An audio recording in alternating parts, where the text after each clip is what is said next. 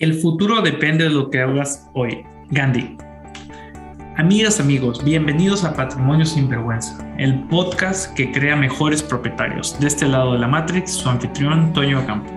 Hola, soy JC. Bienvenidos al podcast que transforma la incertidumbre financiera en paz patrimonial.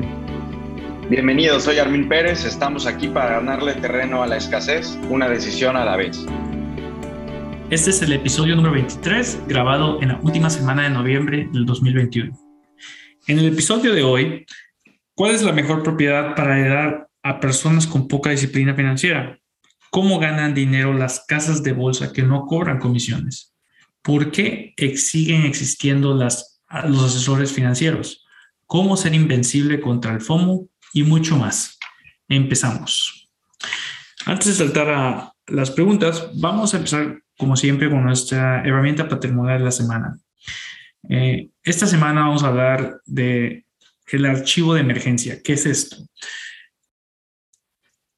Este es un archivo para ayudar a nuestros seres queridos cuando dejamos este mundo. Imagínate que mañana em, tienes un accidente y falleces hay tantas, ¿cómo, ¿cómo le puedes ayudar a tus seres queridos a que eh, accedan a las cuentas de banco, puedan ir y obtener la póliza de, tu seguro de vida, acceder a tus inversiones? Eh, hoy en día nuestros, nuestros sistemas, nuestras cuentas financieras se vuelven un, poco complicadas, podemos tener cinco, seis, diez cuentas de banco eh, o diferentes cuentas entre inversiones, Em, eh, cuentas de banco, etcétera. Eh, entonces, este, tener este archivo de emergencia donde podamos eh, tener todos los passwords ah, de todos estos, de todas estas cuentas y, y pues indicaciones de, cómo usar esas, esas cuentas eh, va a facilitar la vida a nuestros seres queridos para que puedan este, eh, acceder a, esos recursos, ¿no? Sí, fíjate que creo que sí, sí es algo importante porque por lo general no te preparas. Eh, para, para, para, eventos de, de ese tipo. Y la realidad es que cuando se necesita Digo, porque hoy tienes tokens y está tu celular y quién puede entrar a tu celular y no nada más saber qué dejas de positivo, sino que pudieras llegar a dejar de deudas, ¿no? Que de repente la, familia no, no lo sabe porque tú lo estás resolviendo. Entonces, de repente llega un mundo encima y, por dónde empiezas.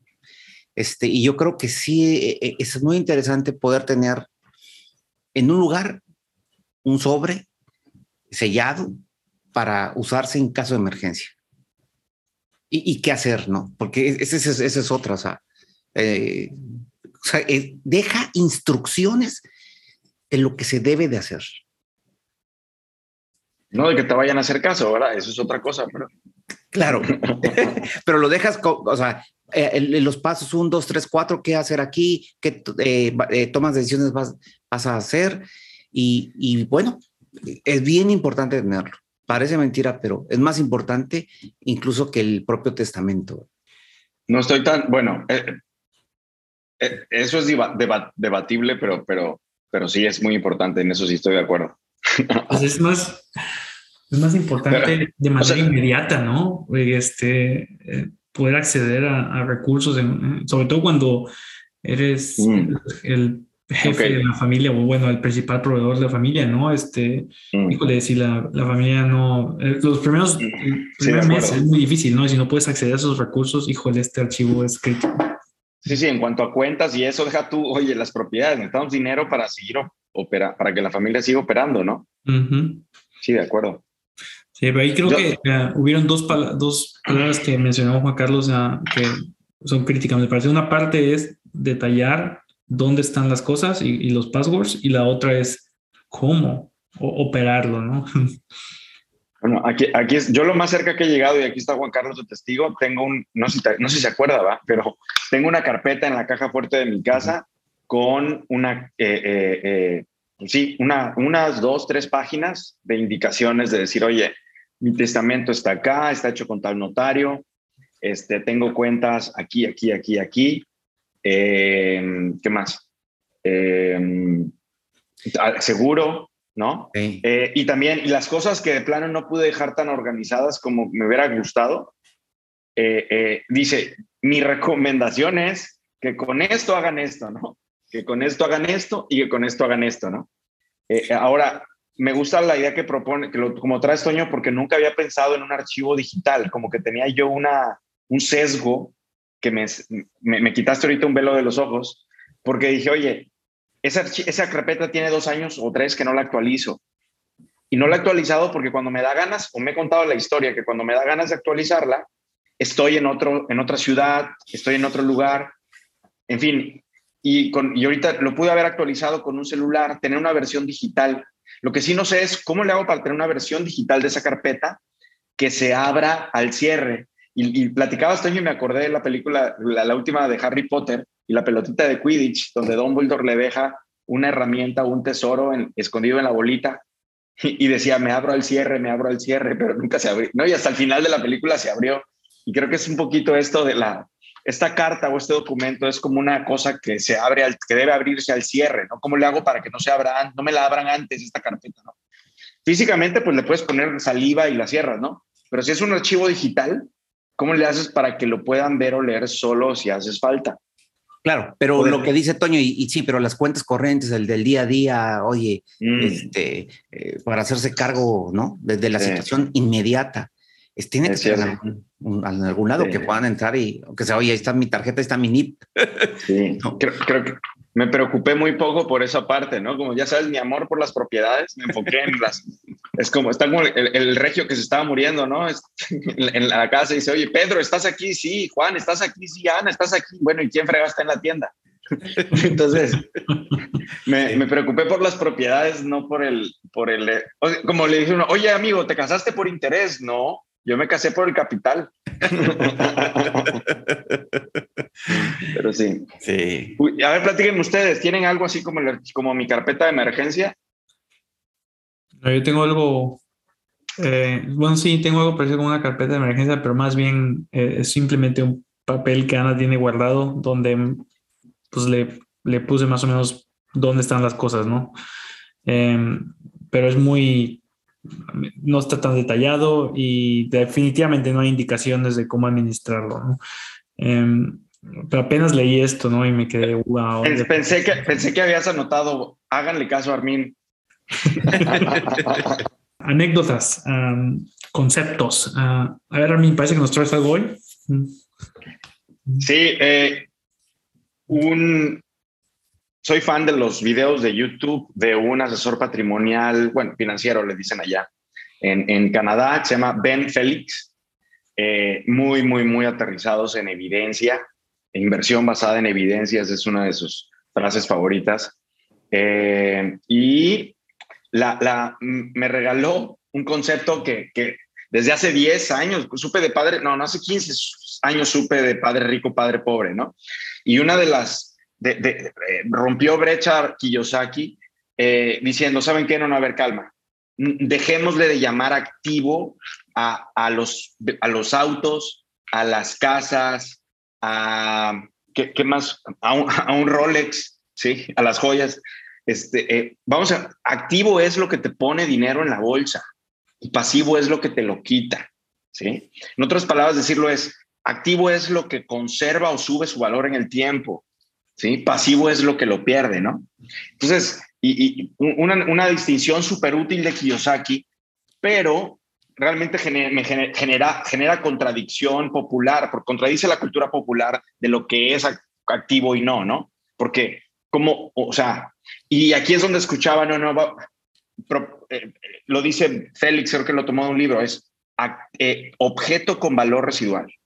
Entonces, sí, un carro es un objeto con valor residual, una casa es un objeto con valor residual, un objeto valor residual importante, pero la casa se deprecia. Normalmente la casa sube de valor porque está parada sobre un terreno que sube de valor. ¿sí? Eh, eh, un Rolex es un, es un objeto de valor residual. Eh, y así te puedes decir con un chorro de cosas, ¿no? Entonces, está padre, me, sentí como que, ok, es como cuando estabas obligado a tener toda tu ropa interior amontonada en el mismo cajón, este, y un día te regalan un closet o un armario con otro cajón más y dice, ok, muy bien, estos son objetos de valor residual, no nos confundamos, y estos sí son activos y estos son pasivos, ¿no? Que, que, que, que, a, menudo los objetos con valor residual son pasivos, ¿no?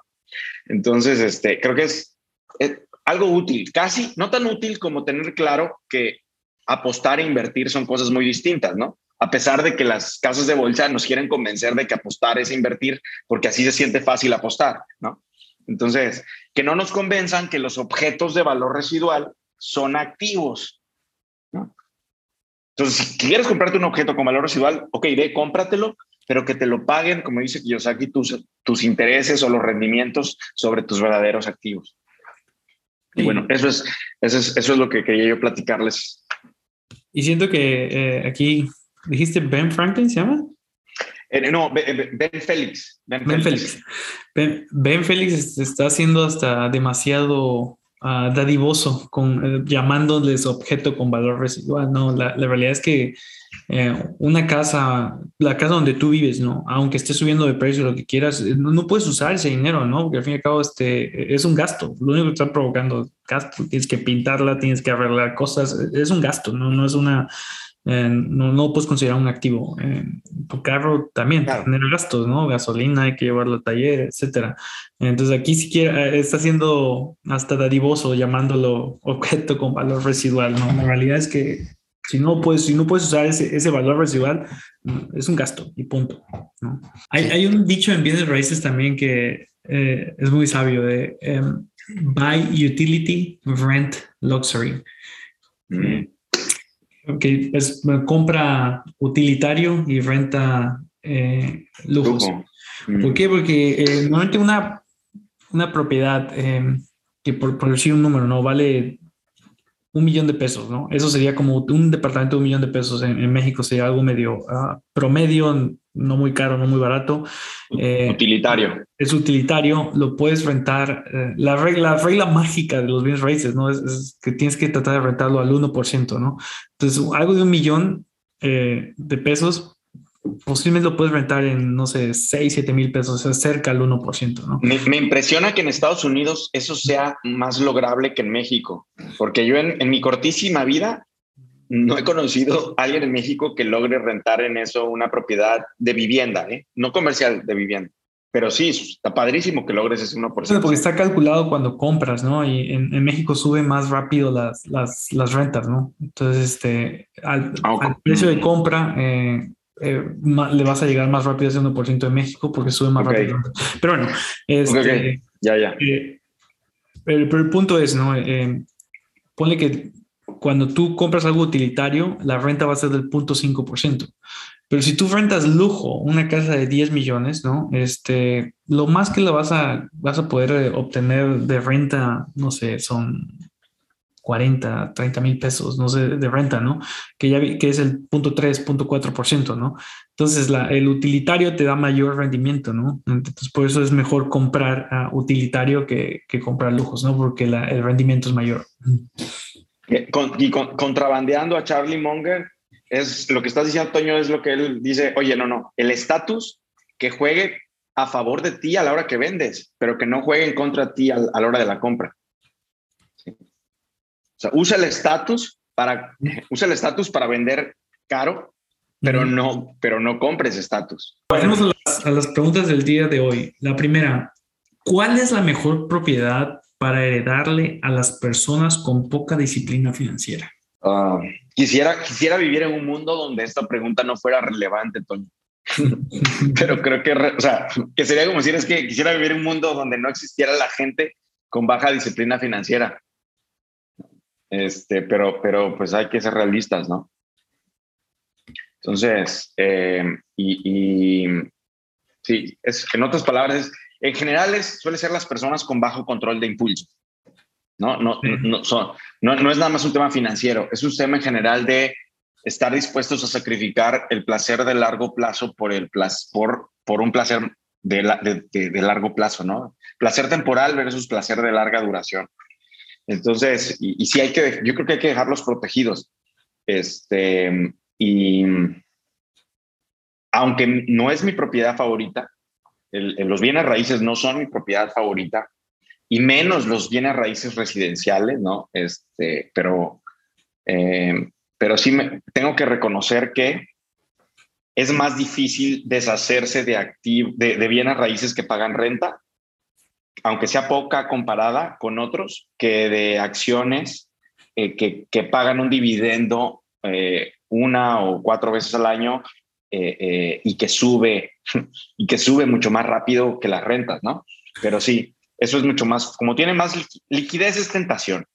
Entonces, la otra que se podría hacer, este, hay fideicomisos, ¿no? Donde tú puedes este, decidir cómo ese fideicomiso se puede ir liquidando. Ah, del, otro, del otro lado del río Bravo, yo creo que eso sí, eso sí lo he escuchado mucho y como que jala, pero de este lado del río Bravo, pues creo que nunca, o sea, creo que tienes que, creo que tienes que vivir en otra colonia donde yo no he vivido porque aquí no se escucha mucho eso de los fideicomisos. Bien, bueno, pasemos a la siguiente pregunta. ¿Cómo ganan dinero las casas de bolsa que no cobran comisiones? ¿Dónde está el truco? Hay gente generosa en el mundo, Toño, aunque te resulte difícil de creer. A ver, a ver, a ver, a ver. Eh, bueno, es que la pregunta, eh, que no, no, no, sí, sí cobran comisiones. O sea. En, en México sí. En México todavía no hay de las gratis, ¿no? O ya, creo que ya GBM tiene algunos productos que empiezan a no cobrar comisiones. Pero, pero bueno, en general vamos a decir que siguen cobrando en México, pero en Estados Unidos ya es al revés. Allá lo raro ya es que alguien te cobre. La mayoría ya, ya está, ya es todo gratis. Sí, ya tiene como cinco años que es gratis. Bueno, pero, pero no, no puede ser gratis. Pues, pero esa es la pregunta, ¿dónde está el truco? ¿no? Es que el, el, león cree que todos son de su condición. Sí, sí, o sea, la gente, hay gente generosa que da, que aporta, que da su trabajo. Cuando, tú, cuando tú hablas de dinero y, es un artículo de venta, hombre, claro que comisión. No, sí la hay, pero está escondida, ¿no? Eh, es como cuando tú cambias a, dólares, te dicen, no, no, no hay comisión, ¿no? Siempre te estoy vendiendo los dólares, no te cobro comisión, la comisión está en el... Pero lo que pasa es que no, no te lo transparentan. Sí. Pero, pero, pero estás. Sí, es lo mismo, lo mismo pasa con estas casas de bolsa que no cobran comisiones. simplemente la comisión va añadida al precio en que compras la acción. Que eso es contra la, o sea, es contra la ley en, las economías, en las que, las que no son como cleptocracias, como le llama Charlie Munger. Eso es, es contra la ley que una casa de bolsa ejecute una orden a un precio mayor a la menor oferta disponible. Entonces, es decir, si Juan Carlos dice, quiero comprar el, el ETF del BO ahorita a mercado, la casa de bolsa por ley está obligada a decir, a ver, Toño lo vende en 10 y Armin lo vende en 9.99, la obligación es que la acción de Toño sea la que se le venda a Juan Carlos. Entonces, pero ¿qué es lo que se ha comprobado que han hecho? y Robin Hood pagó una, o sea, una, una eh, que es una, una, aplicación que creo que también sirve en México, no estoy seguro, este, eh, pero en Estados Unidos definitivamente. Eh, ellos, no, no, yo Armin se la compro en 9.99. Claro. Y a, Juan, y, a Juan, y entonces se la vendo a Juan Carlos en 10.01. Correcto. o, o mejor aún, para que no se vea tan mal, ¿no? Vengo y llamo a un Pedro que ni siquiera estaba aquí entre nosotros y dejo que Pedro la compre en 9.99, ¿sí? para que luego Pedro se la venda a Juan Carlos en 1001. Y yo solo y yo solo dejo que Pedro me cobre, me pague una comisión. Y entonces yo no hice nada, yo no hice, no, ya es como Poncio Pilatos, ¿no? Te buscas lavar las manos. Entonces, eh, pero sí, ese es uno de, las, de los caminos, Toño, la, este spread escondido, ¿no? Porque el spread no tiene nada malo mientras esté a la vista como las casas de cambio que te dicen, aquí te lo, te lo vende, te lo compramos en tanto y te lo rensartamos en tanto. Aquí está, tú, tú decides. Pero cuando te lo esconden, ahí es donde es, está el delito, la, la mala intención, etcétera, ¿no? Entonces. Sobre todo porque no sabes lo que estás pagando realmente. Mm, sí. Sí. Y, y, y, ah, esto, yo viví con esta duda y, me, falso, falsa humildad me sentí, estaba yo empaquetando mis, maletas, me acuerdo cuando me dije, ay, güey, ya entendí cómo funciona. no le... Ajá, sí. Pero lo que cabe mencionar aquí es de que cuando tú ves, por ejemplo, una, eh, el cambio de divisas, ¿no? El, el, el spread es como el 10% casi, ¿no? Entre el precio de compra y el precio de venta, es grandísimo. En cambio, en este, en, aquí en las acciones no, es diminuto. Estamos hablando de puntos 0,5%, una cosa así, ¿no? Entonces, lo que estas casas de bolsa que no cobran comisiones, sí están cobrando, pero es diminuto. Lo, que están intentando es eh, realmente en el volumen, ¿no? Eh, claro, claro, es diminuto en lo, en lo particular.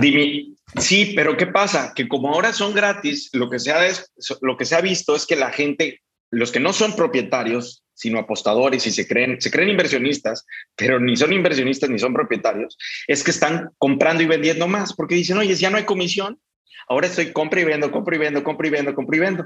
Y quiere decir que están pagando cada vez que compran y venden este microimpuesto que le llamas, que es micro si no lo acumulas. ¿no? Pero si los sumas en todo el año, todo lo que, que, estuviste dándole vueltas a lo que no debías mover, termina siendo algo grande. Y si a eso le aplicas el interés compuesto de la sumatoria de la pedacería, te das cuenta que estás perdiendo, es serio. Pero bueno, la, honestamente yo siento que para la persona promedio este, esto ha ayudado, porque antes las comisiones, este, yo me acuerdo, yo pagaba como 8 dólares de comisión por transacción, era un mundo, era, era bastante caro. Eh, entonces, ¿sabes? Si eh, estaba comprando 2, 300 dólares, 8%, es, es 4%, 4 de, este, de comisión, ¿no? Es un mundo.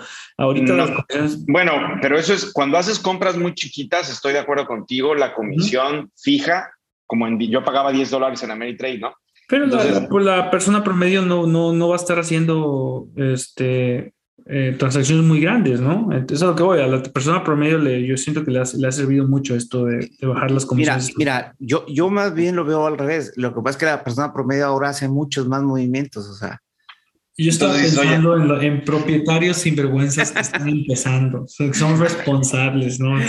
Ah, bueno, mira, a, eh, eh, a los que nos escuchan les, esto les ayuda. Su libro de Inevitable, Kevin Kelly lo resuma muy, lo resume muy bien. O sea, es, a ver, pagas con dinero, pagas con privacidad, pagas con complejidad, ¿sí? Porque el que tú dejes que tus pantallas te las vuelvan complejas es hacerle difícil y tentadora a tu futuro yo.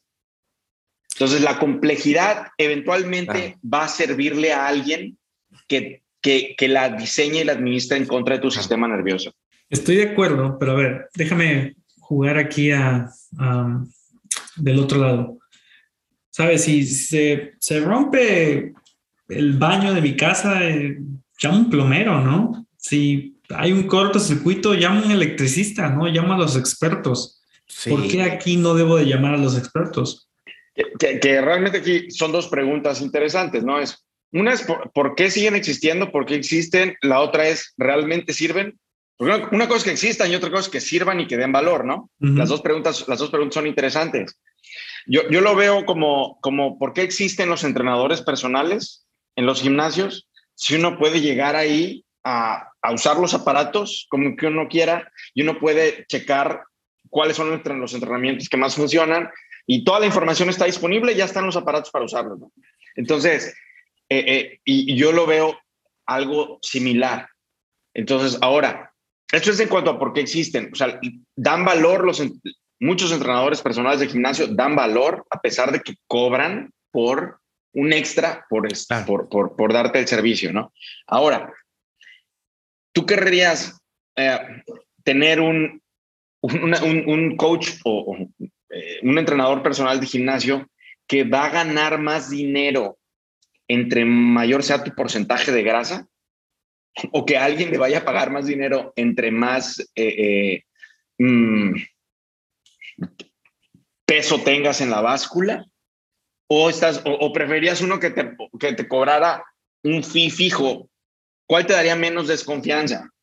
Y es el tema con, con la mayoría de los asesores patrimoniales. Bueno en, eh, bueno, en México ni hablar, porque en México la, la idea del asesor patrimonial es un comisionista de otra persona. O es el equivalente el equivalente de un nutriólogo que trabaja para Sabritas y Marinela, ¿no? A los asesores patrimoniales en México su crema de incentivos es, eh, es, es como un nutriólogo al que vas que por debajo recibe comisiones de marinela, gansito, este, Coca-Cola. Entonces, entonces hay, que ver en manos de quién caes, ¿no? En Estados Unidos y Canadá empiezan a ver, están abriendo brecha, eh, un nuevo tipo de, de, asesor patrimonial, eh, nutriólogo, slash, eh, entrenador personal, que te dice, no, no, a ver, yo te voy a comprar un, te voy a cobrar un fee fijo voy a ser un fiduciario, por ley no puedo aceptar dinero de alguien, de un tercero, ¿sí? Y no te voy a cobrar un porcentaje de tus activos, assets under management. Entonces, y esa es la revolución. Eh, y ahora, hay, estadísticamente resultó, para sorpresa, que, que sí, la gente que va con un buen asesor patrimonial en Estados Unidos y en Canadá tiene mejores resultados que el que hace la fórmula 80-20 que recomendamos aquí, que recomienda Jack Bogle, por su cuenta. Porque, como lo sabe el que ha intentado ir al gimnasio, ¿no? hacer y decir que va uno a hacer es distinto. Entonces, este, está comprobado que en promedio la mayoría que tiene un asesor patrimonial, que sí es un fiduciario, que no recibe comisiones de nadie más ni pagos escondidos de nadie más, ayuda, aporta valor a sus clientes. Entonces creo que es, es por eso. Eh, y al grado que Vanguard ya tiene asesor, ya, ya tiene productos eh, de, asesoría activa que le llaman, no recuerdo ahorita exactamente las palabras, pero Vanguard, que es el líder, es prácticamente que el quien creó esta revolución desde 1974, 75, una cosa así, que, que fundaron los primeros índices de bajo costo, también ya tiene productos administrados o, o con asesoría que son un poquito más caros, pero bueno, ellos se basan en la estadística que dice, son más caros, pero sigue aportando valor. Sí, bueno, yo creo que la otra razón porque la que siguen existiendo es porque, híjole, se meten como la tristeza a esos este, asesores financieros. O sea, em, intentan, e, e, empiezan vendiéndote un, un seguro, eh, bueno, la, me, me, ha tocado platicar como con cuatro o cinco y todos, la, todos funcionan más o menos parecido. Empiezan de que, ah, mira, este, eh, te regalo una asesoría financiera gratis para analizar cómo está tu situación y, este, y en, base a, en base a eso te vamos a dar recomendaciones de tu portafolio, todo gratis. Y, este, y, y lo único que, bueno, ya una vez que te hacen eso, te recomiendan venderte un seguro de, de vida. Es, realmente el primer producto que te quieren vender, ¿no? Un seguro de vida. ¿Eso es Estados, estamos hablando de Estados Unidos, Toño, o México? Estados Unidos. Así funciona, así funciona normalmente. En, en México ya empieza a funcionar así también, o sea, ya tiene rato, no, no es tan popular, pero, pero sí, sí, sí, así funciona. Así funciona, luego te quieren empezar a vender un, este, eh, o un seguro más caro o empezar ya a administrar ellos, dinero, ¿no? Pero el, modelo que tienen es de poco a poco irte, eh, ir agarrando más de ti, ¿no? Como, como, como la humedad de sí. amiga. Sí, sí, sí, Y me dice, conquístalas como la humedad, métete como la humedad, me decía. Nunca, nunca supe, o sea, se entendía fácil, pero no, no sé cómo. Quisiera, quisiera hacer humedad.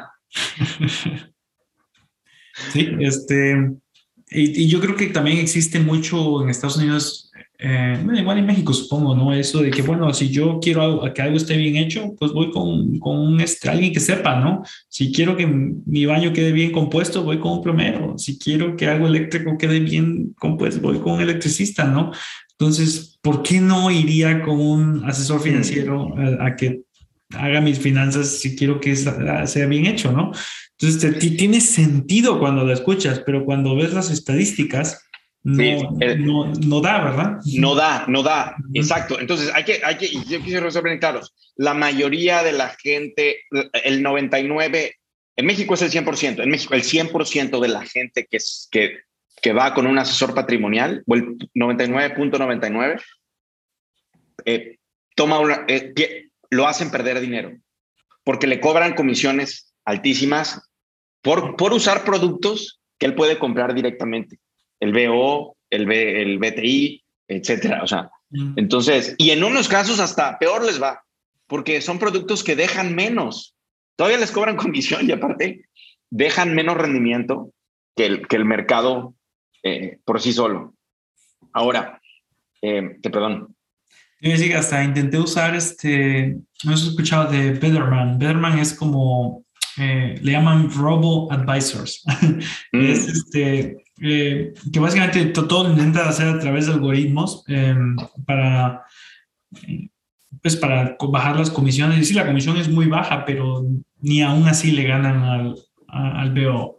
No, no han podido, los RoboAdvisors llevan existiendo como una década. Yo, el primero del que supe fue Wealthfront, lo estuve siguiendo, no pude invertir, hubiera invertido, pero no pude invertir por ser, estar del otro lado del río Bravo otra vez, este, solo para americanos o residentes americanos, pero lo estuve, y no ha dado mejor rendimiento. No ha dado veo... Yo estuve con ellos como por dos años y así que dije, bueno, esto no funciona.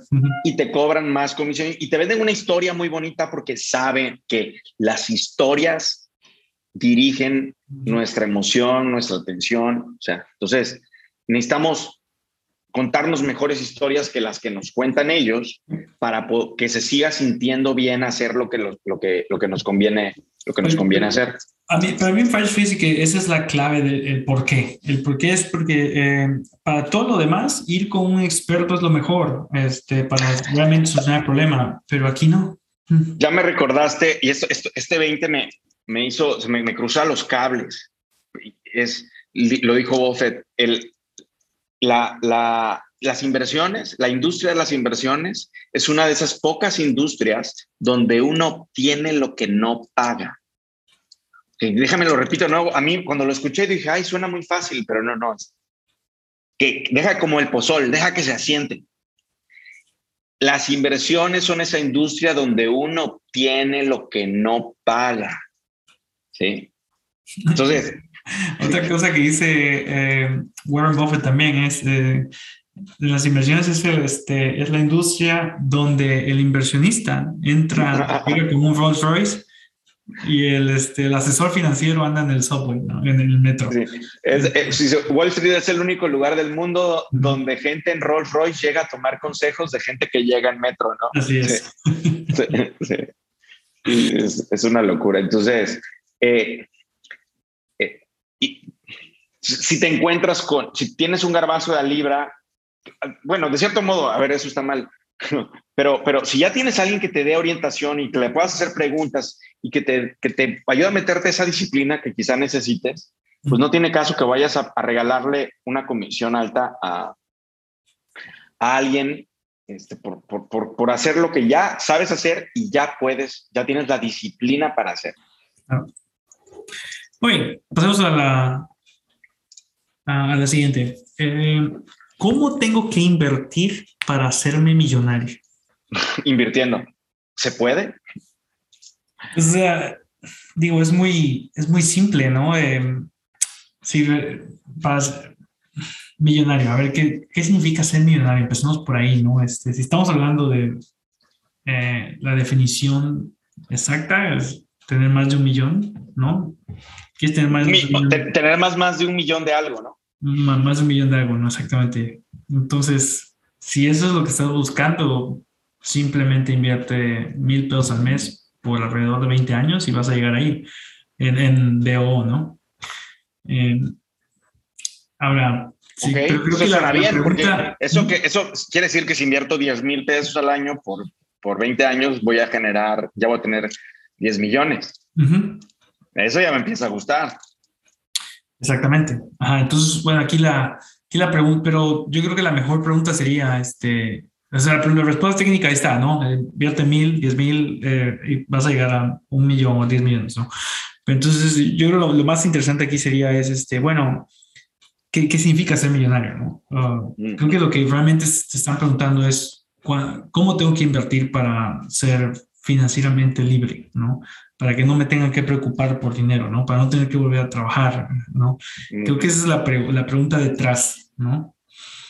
yo creo que para muchos es esa, o sea, lo que sí estoy de acuerdo contigo, es una pregunta mucho más relevante, es cómo le hago para ser financieramente independiente, que, que, la de cómo le hago para ser millonario, ¿no?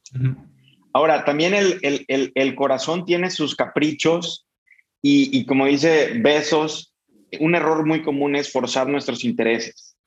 Y si a ti hay algo que tu ombligo se mueve y respira y te da energía cuando dices, quiero ser millonario, pues está padre que, o sea, que, le apuntes a eso, ¿no? O sea, el, el, para que tengas esa energía a, tu disposición, ¿no? Esa emoción, emotion, ¿no? O sea, pero aquí lo interesante es, este, lo más interesante es calcular cuál es el número que a ti te hace millonario, que a ti te hace financieramente independiente, ¿no? Y ese número es muy particular para cada persona, ¿no? Y eso es la parte más importante, ¿no? En, más o menos en diciembre del 2008 yo escribí en un papel esa cantidad, cuando empezaba, el primer, regresé a poner el primer negocio, este, eh, y sí, escribí una cantidad en un papel que me movía, ¿no? Puse una cantidad al mes y dije, este, eh, eh, y, y es como las escaleras, ¿no?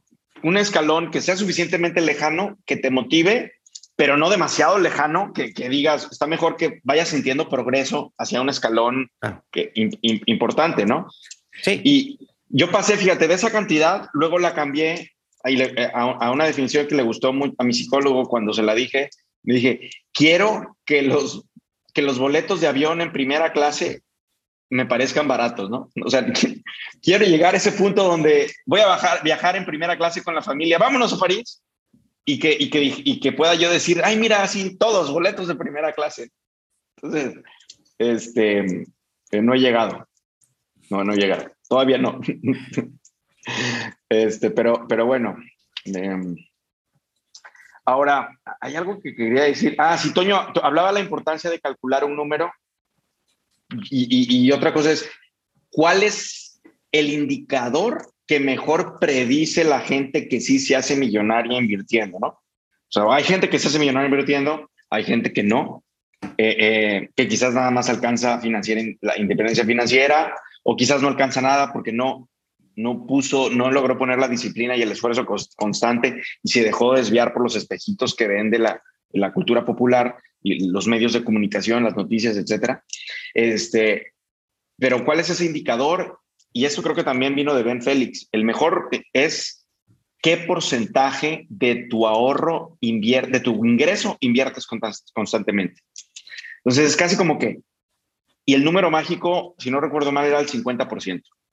La gente que desde muy temprano en su vida empieza a ahorrar, a apretarse el cinturón y ahorra e invierte el 50% de su ingreso, tiene altísimas probabilidades de ser... Eh, es que vete, hay un, concepto, hay un concepto de dolor que es que se aprieta el cinturón, pero es no, no es apretarse el cinturón. O sea, es tener la visión de lo que te va a servir a ahorrar el 50%. Eh, es, cierto. sí, sí porque le mete mucho sufrimiento, ¿no? Sí, o sea, porque el otro es, como una, o sea, no, no gastes, o sea, estoy sufriendo por ahorrarlos esos 50, pero es que no, debes de, entender el concepto para no sufrir.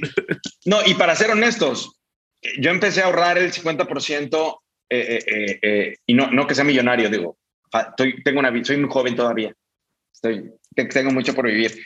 Empecé a ahorrar el, el 50% en el, a los 20, 5, 26 años, bueno, en mi primer trabajo posgraduación. Hubiera, debía haberlo hecho antes, pero no sabía que podía ser tan relevante.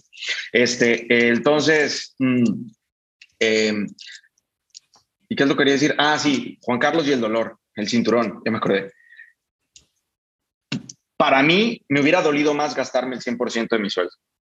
O sea, el, el, en ese sentido, no tomé la opción más difícil, sino por, tomé la opción menos dolorosa para mí, porque yo ya había trabajado en este sueño de decir, Armin, tienes que, o sea, ahorrar y reinvertir, ahorrar y reinvertir, ahorrar y reinvertir, ahorrar. Entonces, ese chip me lo grabé desde los 6, 7 años, me lo empecé a grabar, si no es que antes. Entonces, aunque era, era, hubiera sido bonito comprarme más cosas padres cuando estaba yo trabajando, este, me hubiera generado, no hubiera dormido tranquilo en las noches. Pues. Entonces, en ese sentido es cierto te cuentas una historia que hace que tu camino más difícil no sea el camino más difícil de la mayoría. Ahora, disculpen, estoy seguro que usé demasiadas palabras y demasiada complejidad para describir algo muy sencillo, así que voy a dejar, me voy a callar y voy a dejar que usted lo componga. Pues, sí, creo que es sencillo, es simplemente Primero, define qué significa ser millonario para ti. Muy, eh, definido con un número exacto. Como decía Juan Carlos, ¿no? si son 100 mil pesos al mes para ti, eso significa sentirte que vives como millonario. ¿Qué, ¿Qué significa realmente? ¿no? Entonces, ya una vez que tienes el número este, anual, gastarte 1.200.000 en este caso, y son 100.000 al mes, multiplica eso por 25 y ese, ese es donde tienes que llegar, ¿no?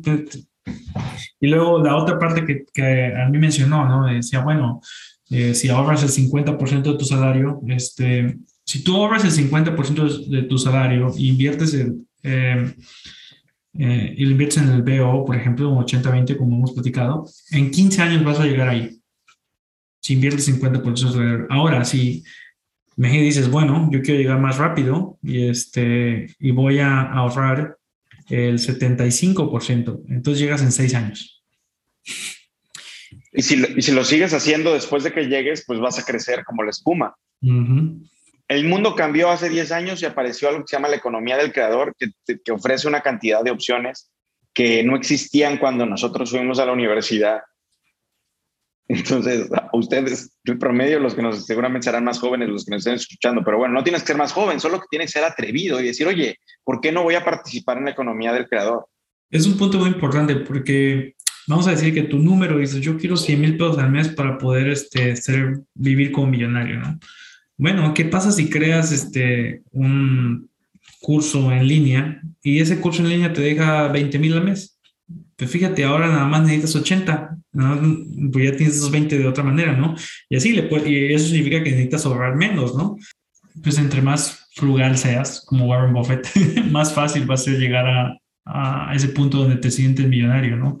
Eh, para él fue muy fácil porque vive en la misma casa que compró hace 40 años, una cosa así, ¿no? Una, una casa promedio en Estados Unidos. Nada, nada, podría, tener la mansión más cara de todos Estados Unidos y no la tiene, ¿no? Tiene una casa súper promedio porque es una persona muy frugal. No todos son así, ¿no? Algunos este, necesitamos más, otros necesitamos menos. Tengo, tengo tíos en Villahermosa que viven en casas más grandes. Lo digo porque fui a conocer, a tomarle foto a la casa de Warren Buffett. Mm. No me dejó entrar, no sé por qué, qué pasó ese día, ah, pero bueno. Muy bien, bueno, pues este, vamos llegando al final del episodio. Vamos a hacer el cierre. Em, ¿Qué les gustaría poner en un, este, en un panorámico eh, que viene afuera de su casa? Pues mira, yo, yo voy a, leer uno que yo ya había anotado aquí y, y, que va con lo mismo, es de sin acción no vas a ningún lado. O sea, para que tú empieces a ser propietario, necesitas iniciar, o sea, acción, hazlo, hazlo, o sea, lo que te recomendamos aquí o cualquier otra cosa, pero, pero hazlo, empieza a generar, empieza a accionar, ¿sí? O sea, los sueños o el famoso ya me vi, ya me vi en una casa grande, ya me vi este, gastando, viajando en avión, no, este, tienes que tener acción continua, siempre poquito a poquito, poquito a poquito. El, el, interés compuesto sobre tus acciones ejecutadas es altísimo. No nada más sobre el dinero, sino sobre tus acciones. Acciones de, de, de, de, las que haces. Me gusta, esa es la clave, la consistencia, ¿no? Es, me encanta. Mm. Acción con consistencia, sí. Mm. Sí, sí, de acuerdo. Yo quisiera complementar lo que tú, lo que tú dijiste, Toño, es, eh, Juan Carlos, ten héroes financieros. Porque dice, oye, ¿la acción en qué dirección? Dice, sí, yo quiero accionar, ya, quiero, ya, voy, ahora, ¿no? Me acordé de ese, de ese video de motivación de, dice, un vendedor, ¿no? Hoy vendo hasta mi, este, pero, ¿qué, pero ¿qué hago, no? Y yo digo, ok, necesitas héroes financieros, patrimoniales. Entonces, si, no los olvides, tenlos ahí muy cerca de ti. Eh, eh, y si, sigue a tus héroes a la acción. Pero, pero es, ¿qué, ¿qué es un héroe? Lo admiras y tiene los resultados que quieres.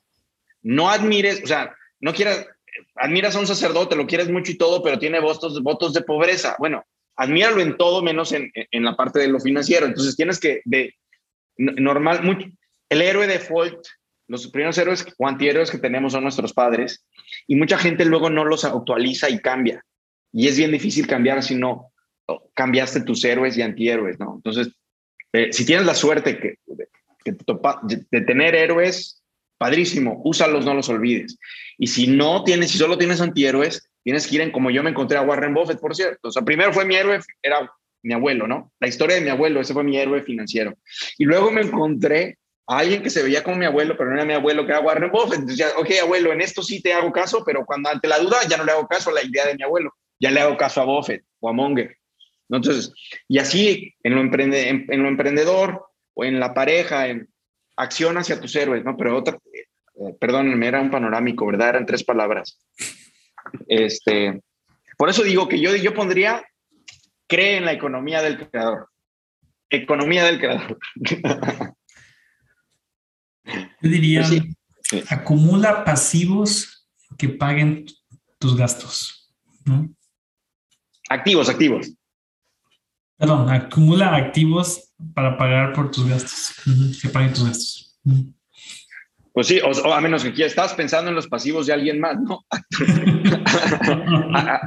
acumula pasivos de otros, ¿no?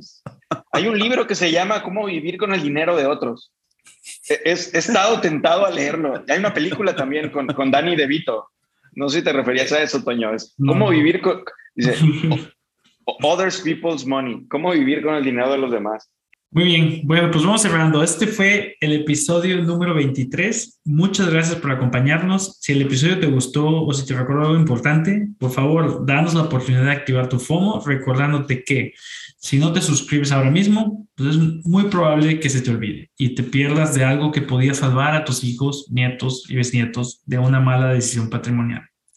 Por otro lado, si no te gustó y no estás de escuchando casi, y nos estás escuchando casi que por accidente, te retamos a que no seas tímido y lo compartas con ese amigo que pensaste le podía ayudar o en su defecto con algún amigo al que quieras torturar. Si no pensaste en nadie, pues compártelo en algunas de tus redes sociales. Hará sentir muy bien, Armin. ¿Mm? Gracias. Me, me, encanta que me puedo comer una bolsa de palomitas de que empiezas a despedirte hasta que termina. Te quiero, Toño. Gracias. Hasta luego.